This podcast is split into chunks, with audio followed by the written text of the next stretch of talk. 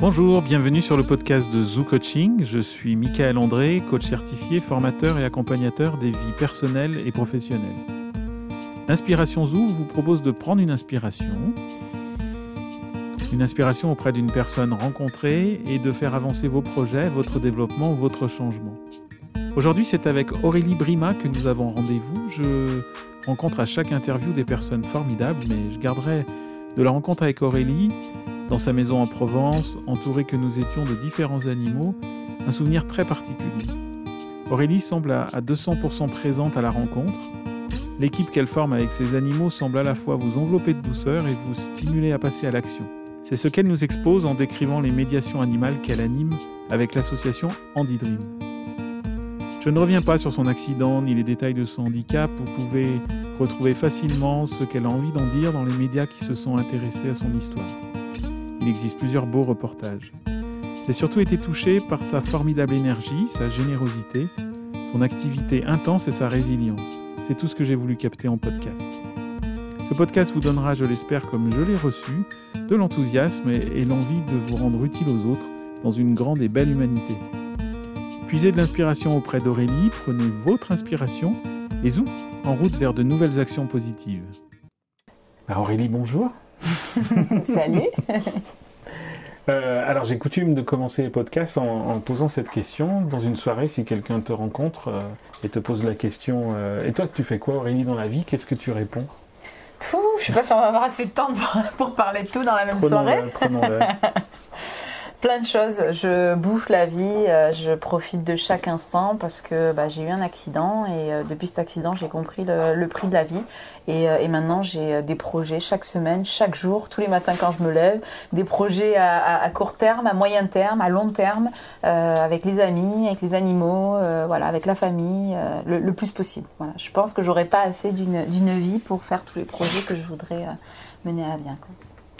Là, on est chez toi, du coup, je, vois plein de chiens. J'ai vu passer un chat. Euh, il me semble bien qu'il y a des chevaux pas très loin non plus, mais euh, quand je suis arrivé, je ne les ai pas vus. Mais euh, tu es médiatrice animale aussi? Tu, En tout cas, tu fais des actions de médiation animale. Est-ce que tu peux nous en parler un peu? Oui, bah en fait, euh, moi, tout simplement, après mon, après mon accident, je me suis rendu compte que les animaux m'ont beaucoup apporté dans la phase de réhabilitation, tout simplement parce qu'ils sont non jugeants.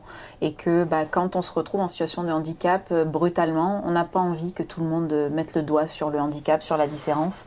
Et, et par moment, on a envie juste de passer inaperçu. Et avec les animaux, ben, c'est régulier. Ils sont toujours pareil, que j'arrive euh, à plat ventre en rampant, que j'arrive sur mon fauteuil roulant ou avec mes cannes ou un déambulateur, le chien il réagit toujours de la même manière et les autres animaux pareil. Et ça, ça fait un bien fou en fait dans la, dans la phase de mmh. reconstruction. Donc il faut pas que ça, bien évidemment, mais quand j'ai vu tout ce que ça a apporté de positif, je me suis dit bah on va on va développer ça avec avec nos poilus et on va aller dans les structures de soins pour aller apporter euh, du soleil, de l'espoir et de l'apaisement. Et du coup, tu t'adresses à quel type de public? Toutes les personnes euh, en difficulté, en situation de fragilité, euh, que ce soit des handicaps euh, acquis ou des, handicaps de naissance, tous les publics en difficulté, que ce soit des enfants, des personnes âgées, des adultes, voilà, tous ceux qui ont besoin de nous et de réconfort. Alors là, on a, on a Spy à côté, qui, est, impressionnant. il s'est collé à moi d'une gentillesse ah extraordinaire. Du coup, tu disais que c'était un, élément clé de, de l'histoire. Spy, c'est autour de lui. Je pense que c'est fait l'association. C'est lui qui nous a donné cette envie. C'est en le voyant faire, en le voyant fonctionner, que je me suis dit, mais oh, il y, a tellement de gens qui, qui pourraient avoir la chance d'avoir tout ce que moi j'ai droit euh, en étant à son contact au quotidien. Donc, euh, on a commencé à, à l'amener un peu dans les hôpitaux et, et puis en fait, il donne, il donne, il donne. C'est un, puissant fond d'amour. Et, euh, et, par contre, bah, il prend beaucoup le malheur des gens. Donc, euh, il ne faut pas oublier que bah, il doit rester chien. Donc, il faut beaucoup l'amuser, euh, l'amener balader, parce que sinon, bah, il aurait tendance à, à, prendre toute la misère du monde et, et, puis à se laisser un petit peu tristouner. Mais il rechigne jamais. Il veut toujours aller en intervention, même hmm. quand il est fatigué, même quand il est KO. Il a une énergie. il est inépuisable. En fin de journée, toi, tu le voyais. Ben, c'est ça, en fait. Il, est, il est plus fatigué après une journée en structure avec des personnes euh, fragiles qu'après 30 euh, km euh, où il va nous suivre à cheval à crapahuter dans la colline. Quoi. La fatigue physique par rapport à, la fatigue quand il est confronté à, des, du public en difficulté, ça n'a rien à voir. Quoi. Un moment de régulation. Ouais, non, mais ils n'arrêtent pas. Mais en fait, en fait, le problème, c'est que Spy, si tu veux, euh, il a toujours été euh, seul et donc il ne connaît pas les codes des chiens. Il connaît les codes des humains. C'est-à-dire qu'à peine tu le regardes, si tu fronces les yeux, il va s'arrêter de faire quelque chose. Il connaît nos codes, mais il ne Ah, connaît pas fou, les ça. codes des chiens parce que je ne l'ai pas assez sociabilisé, malheureusement. Et du coup, le petit, quand il est arrivé, ben, Spy, le souci, c'est qu'il sait pas communiquer. Donc, à part grogner, c'est tout ce qu'il sait faire. Et euh, du coup, dès qu'il rencontre d'autres chiens, même s'ils jouent à la balle ensemble, eh ben, il va grogner. Donc, il a pas les bons codes. Et du coup, il se fait croquer. Donc, Spy euh, s'est fait attaquer plusieurs fois pendant le Tour de France. C'est pour ça qu'on lui a appris à monter à cheval, en fait.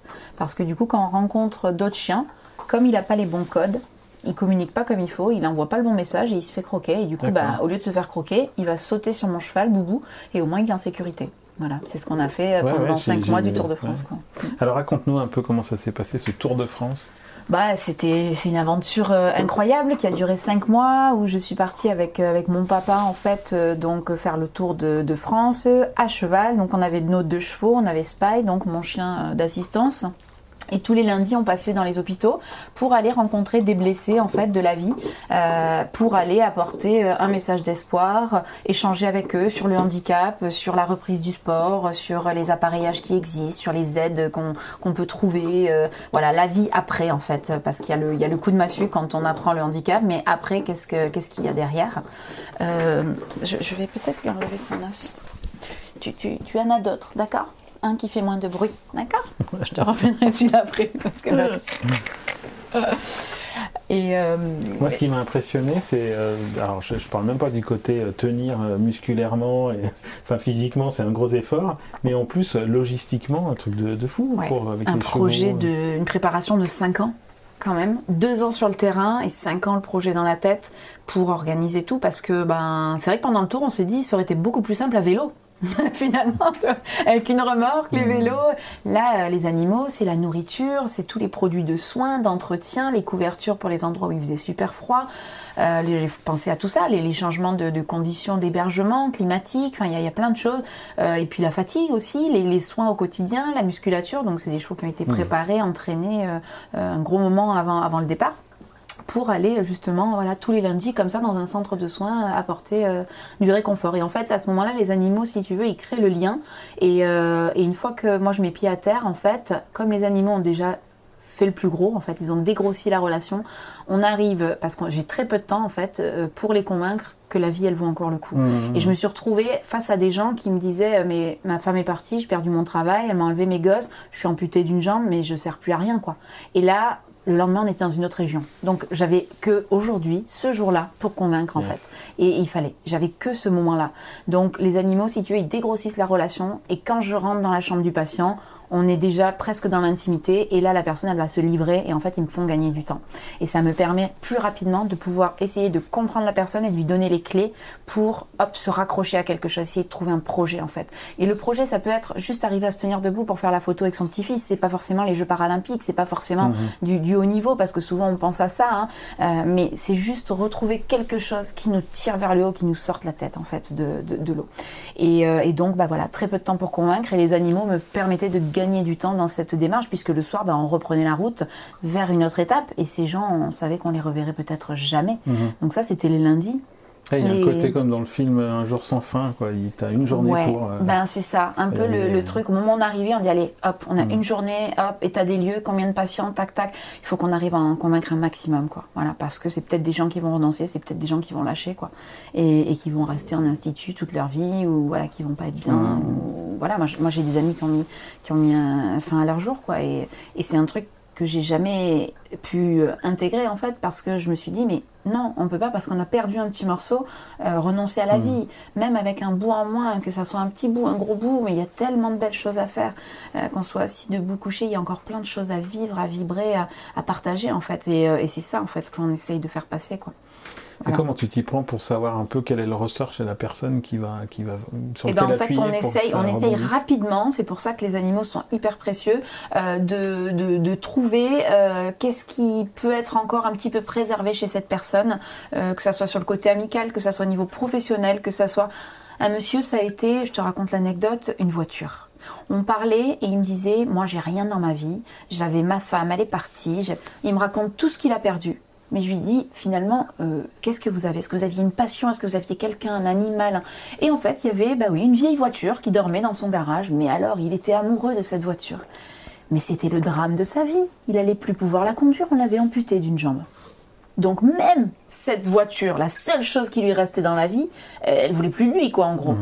Et je lui expliquais qu'on pouvait tout simplement, pour 600 euros, monter un double pédalier. C'était une boîte automatique. Il pourrait la conduire. Mhm. Mais tu aurais vu le visage de ce, de ce gars, euh, cinquantaine d'années, il m'a dit mais sérieusement, je vais reconduire ma, je sais plus quel modèle de voiture. Oh, et ben, ça lui a donné envie. Il s'est renseigné, il a repassé le permis, il a passé son attestation chez le médecin pour pouvoir reconduire sa voiture et tout, et il s'est battu pour ça. Et là, on se dit, mais enfin, il suffisait juste de mettre le doigt sur ce truc-là. Ouais, ouais, Des fois, ça va être un ouais. chien. Des fois, ça va être, euh, mais alors, ouais, mais mon chien, il est chez mes enfants. Mais pourquoi? Ouais, mais parce que dans l'état dans lequel je suis, eh ben, ça va être le défi. Ça va être d'arriver à réussir à remarcher ou à vous déplacer avec votre fauteuil parce que c'est votre chien, il est malheureux sans vous. Alors, c'est vous qui allez le promener. Ah ouais, mais eh ben, en bas, on va, mettre, on va faire une rampe d'accès, on va appeler la MDPH, on va essayer de voir, on va, vous allez rencontrer un ergo, on va adapter le domicile, et c'est vous qui allez promener Titine tous les matins là. Eh ben oui. Ah bon, mais vous croyez Mais bien sûr. Et hop, ça c'est un projet. Après, il y en a d'autres, ça va être euh, du, de reprendre du sport à haut niveau, ça va être de dire, ah mais moi j'étais tennisman, j'étais ci, j'étais ça. Bah tu sais que ça existe le tennis euh, para? Ah bon?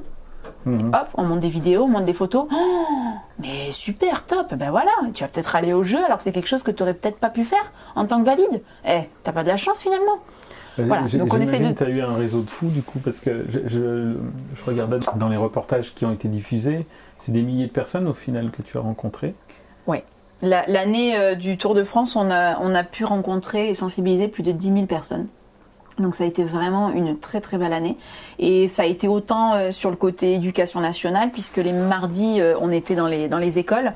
Et euh, donc du coup, il y avait tout le côté enfant aussi, école, à travers les différentes académies, avec Mhm. un soutien du ministre, du, du recteur d'académie. voilà, parce qu'il y a tout le versant aussi, travailler sur le regard des gens que, euh, que, que les gens portent sur le handicap. Parce que j'ai perdu des gens, moi, qui ont baissé les bras euh, en sortant du centre. Parce que dans le centre, on est dans un cocon, tout se passe bien, tout le monde a l'habitude de voir des amputés, des défigurés, des fauteuils, des paraplégiques, des tétraplégiques, tout ce que tu veux. Mais quand tu sors et que tu vas acheter ta baguette de pain pour la première fois, hein, il y a tout le monde qui bloque sur la différence parce que bah, c'est un peu moins courant.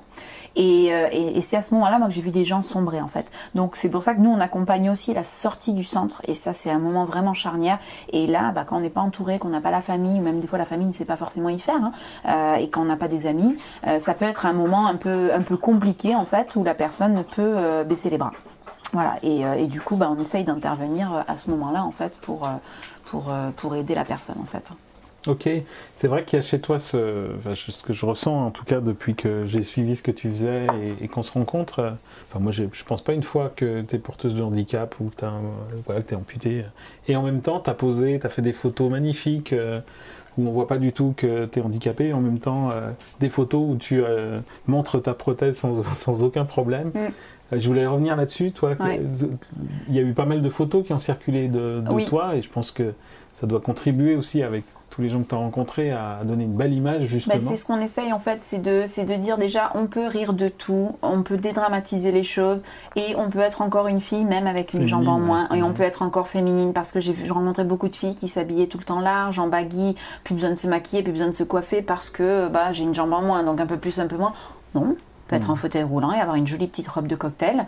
Et on peut être tout à fait féminine. Et, et ça voilà c'est des choses qu'on porte haut en fait et qu'on essaye de, de transmettre. Et pour ça bah, il, faut, il faut montrer que bah, nous euh, on n'a pas peur non plus hein, on s'affiche. Euh, on avait fait une, une affiche euh, c'était No Limit là c'était l'Adapt qui avait fait ça euh, pour montrer voilà qu'on pouvait être encore séduisant donc je suis avec une petite robe rouge devant un miroir. Et en fait ce que j'aime bien c'est que la prothèse c'est ce qu'on voit en dernier. En fait on regarde d'abord et on voit la robe rouge dans le miroir et avec le rouge à lèvres. Et, euh, et en fait après on se dit oh mais merde elle a un pied en moins. Euh, et en fait au début on se dit ah elle est jolie la photo. Et c'est après qu'on dit ah mais merde elle est handicapée. Et bah là du coup tu peux plus dire que la, jolie, la photo n'est pas jolie hein, puisque tu l'as déjà trouvée jolie. Bravo. ouais. tu vois? Alors que la grosse photo pathos on va voir que la jambe machin et tout voilà soit c'est pour faire de l'humour et que là je déconne parce que j'ai mes prothèses à la main et je dis je prends mon pied je raconte des trucs à la con. Euh, soit soit sinon non voilà le but c'est de dire euh, bah on peut être encore une fille on peut être encore féminine et la vie elle continue. Mais ça je te parle de ça maintenant. Euh, juste après mon accident j'aurais pas été capable de, m'afficher comme ça et j'ai passé des années à dissimuler euh, ma- mon handicap tout à fait. Ouais, c'est important de le dire que c'est Ah, pas. ça c'est certain, c'est certain. Et, et on le voit, on nous, tu vois, par rapport aux prothèses, par exemple, euh, tu vois, là j'ai des prothèses maintenant qui sont hy- hyper visibles et euh, je suis souvent euh, en short, en pantacourt, euh, comme ça, et donc euh, Mhm. avec le tube en fer. Alors qu'à l'époque, si je te demande mon placard à jambes, parce que dans Sex and the City, là, le placard avec les escarpins, moi j'ai un placard à jambes. Quand tu ouvres, il y a toutes les jambes avec les mollets, différentes manucures et tout ça. Et en fait, euh, ben, les revêtements esthétiques, tu as des revêtements qui sont hyper réalistes, qui existent, et tu en as d'autres complètement délirants, euh, avec le tube en fer, l'emboîture verte, enfin hyper flashy, et là, ça passe pas inaperçu, quoi. Et ben, ces revêtements euh, hyper flashy, ça fait pas longtemps que j'en ai. Ouais. Ouais. Au début, j'assumais pas et justement, je cherchais de partout en France, à l'étranger, tout ce qui existait pour que ça ne se voit surtout pas. Pour en fait, en fait, à 17 ans, je pense que quand il t'arrive ça, t'as pas envie d'être différent. T'as envie d'être comme tout le monde. T'as envie. mais De toute façon, on le voit, hein, le, le côté groupe des jeunes, hein, de, avec les phénomènes de mode, s'habiller tous pareil, avoir tous les mêmes téléphones, porter le jean tous de la même manière. Bah toi, quand il t'arrive ça, t'as juste envie de te fondre dans la masse et de passer inaperçu. Donc, je cherchais souvent des revêtements de prothèses euh, réalistes, très réalistes, euh, où on voit, où on voit presque rien. Mais en fait, tu t'épuises parce qu'on voit toujours. Et plus tu essayes de le cacher, et, et je crois que plus ça se voit sur ton visage, que tu le vis mal en fait. Donc à un moment donné, ben, je- quand j'ai commencé à comprendre que finalement, grâce à ce handicap, j'étais en train de faire plein de beaux projets, d'aller aider plein de gens dans les hôpitaux, de mettre en place ce Tour de France, je me suis dit, mais je l'aurais mis en place sans mon handicap. Et en fait, je me suis dit, mais pourquoi je vais cacher ça? Alors que finalement, aujourd'hui, c'est une force. Parce que ça me pousse dans plein de choses, à me dépasser, à aller chercher encore plus loin, à rencontrer encore plus de belles Une personnes. force d'inspiration pour Ouais. les autres aussi. Ouais. Oui, Ouais. et du coup, je me suis dit, mais ça, je peux pas le cacher. Je peux pas le cacher, c'est- hors de question. Au contraire, il faut, pouvoir, sans parler de le mettre en avant, mais de voilà, dire je suis comme ça et c'est tout. Et, grâce à ça, euh, voilà, j'avance, je vis et j'aide plein de gens et, ça se passe bien dans ma vie, quoi. Voilà. Et entre cet accident euh, à 17 ans et euh, le, Tour de France, qu'est-ce que, que, quelles occupations tu as eues Quelle profession tu as pu exercer? Ouh, plein de choses. Bah déjà, en fait, j'ai passé semble, beaucoup de temps dans les hôpitaux. beaucoup de temps dans les hôpitaux parce que bah, aujourd'hui, j'en suis quand même à 18 opérations et ça fait 18 ans que j'ai eu mon accident, donc à peu près, hein, si tu fais le calcul, une opération par an. Donc je pense qu'aujourd'hui, j'ai passé à peu près autant de temps à ma maison euh, que dans les hôpitaux, clairement, hein, parce qu'à chaque fois que je me fais opérer, bah, je pars entre 2 et 6 mois en rééducation. Euh, j'ai encore 3 à 4 opérations à venir. Donc malheureusement, beaucoup de temps dans les hôpitaux et pas assez euh, sur le terrain avec mes amis, avec la famille et pour faire des projets. Et du coup, quand je sors, bah, si tu veux, je- j'ai cette envie là, de, de, de- de rattraper le temps perdu. Et je pense que c'est pour ça que je suis toujours à, à 2000 et à- avec plein de projets parce que j'ai l'impression que qu'on me prive tout le temps un petit peu de temps, tout ce temps que je perds dans les hôpitaux. Et dès que je sors, bah, je rattrape et j'ai plein de projets. Donc du coup, euh, ben, à- après mon accident, j'ai euh, fait des, j'ai essayé de passer mon bac parce que j'étais en première. Euh, j'ai réussi à l'avoir sans faire de terminale et j'ai eu mon bac avec mention nickel. Mais là, je me suis dit, mais mince, j'avais pas prévu. Qu'est-ce que je vais pouvoir bien faire avec ce bac en poche? Euh, Je suis rentrée en droit, mais ça m'a pas du tout plu. Euh, donc là, je me suis dit, non, je me vois plus dans le social, aider les gens, tout ça. Donc euh, j'ai passé le concours d'orthophoniste, je suis devenue orthophoniste après 5 ans d'études. Euh, et puis en fait, j'ai exercé 5 ans sur Aix, mais on ne voulait pas m'assurer en raison de mon handicap. Parce vrai. que, ouais, parce qu'en fait, les compagnies euh, ont l'obligation de t'assurer, mais par contre, la clause d'exclusion étant euh, autorisée, on peut tout exclure. Donc tu es assuré, mais on exclut tout.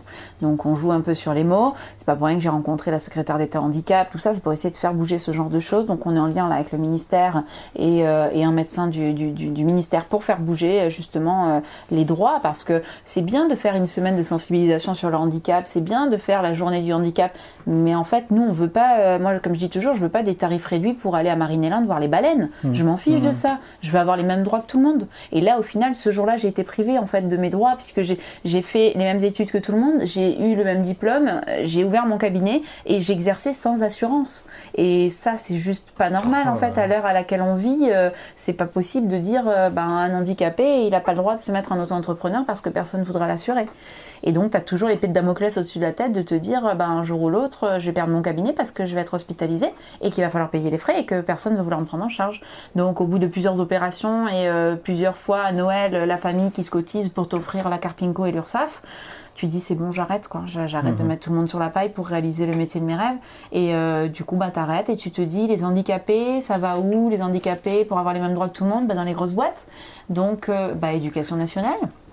Donc j'ai repris les études, donc je suis retournée à l'UIFM, l'ancienne UIFM. J'ai passé un nouveau master des métiers de l'enseignement et j'ai passé un concours de conseiller principal d'éducation. Que j'ai eu et du coup je suis rentrée conseiller principal d'éducation dans un lycée sur Aix.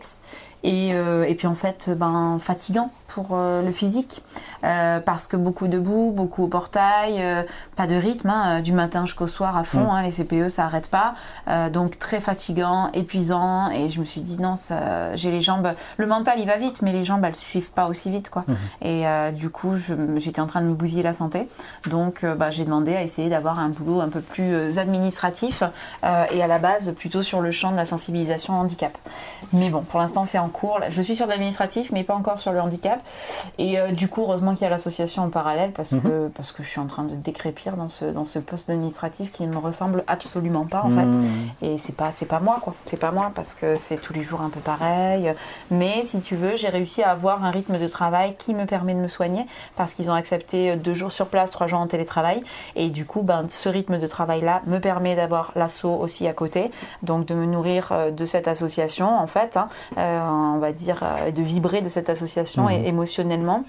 Et puis après, d'avoir aussi le temps pour mes soins, parce qu'il y en a pas mal et qu'avec un temps plein sur place, ben, je pourrais pas me soigner, quoi, tout simplement. Du coup, Andy Dream, c'est en dehors de toi, c'est qui? C'est quel euh, Andy Dream, il y a un bureau. Euh, ça est monté en, on l'a créé en 2017. J'intervenais déjà avant 2017, euh, donc c'était plus plus moi, on va dire. J'intervenais déjà dans les centres de soins parce que j'ai toujours eu la chance d'avoir cette pêche en fait. Et du coup, les médecins rééducateurs souvent m'appelaient, me disaient Auré, on a quelqu'un qui va pas bien, un jeune là, et il est en train de baisser les bras. Tu peux venir? Et hop, je montrais des vidéos de danse, de cheval, de ci, de là, tout ce qu'on peut faire. Je montrais ma prothèse pour que ça soit plus concret pour remettre du sens en fait et essayer de creuser mm. sur le projet du jeune. Puis après, bah, du coup, je me suis dit, bah, il faut arriver à développer ça. Donc c'est pour ça qu'on a monté l'association en 2017. Aujourd'hui, bah, on a les membres du bureau, on a un conseil d'administration, on a une équipe de bénévoles très investis et on intervient avec différents, une quarantaine, 45 animaux euh, dans des structures de soins, euh, tout type de handicap avec nos bénévoles. Comme euh, aujourd'hui, on y était, mercredi, on y est. On propose des balades en calèche aussi adaptées aux personnes à mobilité réduite avec les rampes d'accès pour monter sur la calèche. Voilà, et on amène euh, les, animaux dans les hôpitaux. On prend l'ascenseur avec les poneys, on les amène dans les chambres. Euh, voilà, on amène du bonheur euh, là où il en faut. Bon, bah, j'ai déjà la réponse à la, question que je voulais poser. C'est dans, tu dis il y a beaucoup de projets, puis hein, j'en doute pas. Mais quels, seraient les deux, trois projets dont tu as envie de parler du moment Au niveau de l'association ou au niveau personnel bah, De tout ce que tu veux de tous tes projets dans l'ensemble bah Dans l'ensemble, c'est arriver à développer au maximum euh, l'association parce que bah, bien évidemment, euh, on s'est rendu compte de... Enfin, quand on voit les sourires, le visage illuminé d'un gamin qui est dans une chambre d'hôpital et qui pensait jamais revoir un poney un jour et que, et que tu peux lui apporter ça, mais c'est juste magique, quoi. Ça vaut mm. tous les salaires du monde. Alors oui, on est bénévole, mais ça vaut tout l'or du monde, quoi. Et ça, j'ai juste envie qu'on le développe au maximum pour aller aider un maximum de personnes, quoi. Et euh, c'est pour ça qu'on essaie d'imprégner tous nos bénévoles de ce niaque, de cette rage de vivre là et de ce message en fait d'espoir qu'on veut faire passer partout. Donc là, c'est vraiment réussir à développer euh, la structure, quoi. Voilà, au niveau de l'association. Après, il y a des projets plus perso, euh, notamment un projet sportif en fait, euh, de, qui serait de paradressage, donc un petit peu comme, comme Anne. C'est pour ça que voilà, j'aimerais bien qu'on se, qu'on se rencontre pour pouvoir en parler. Mhm. Et j'ai commencé à, à, remettre ça en place pour, pour essayer d'aller bah ouais, essayer d'intégrer l'équipe de France, ça serait, ça serait chouette en paradressage, ça me plairait bien.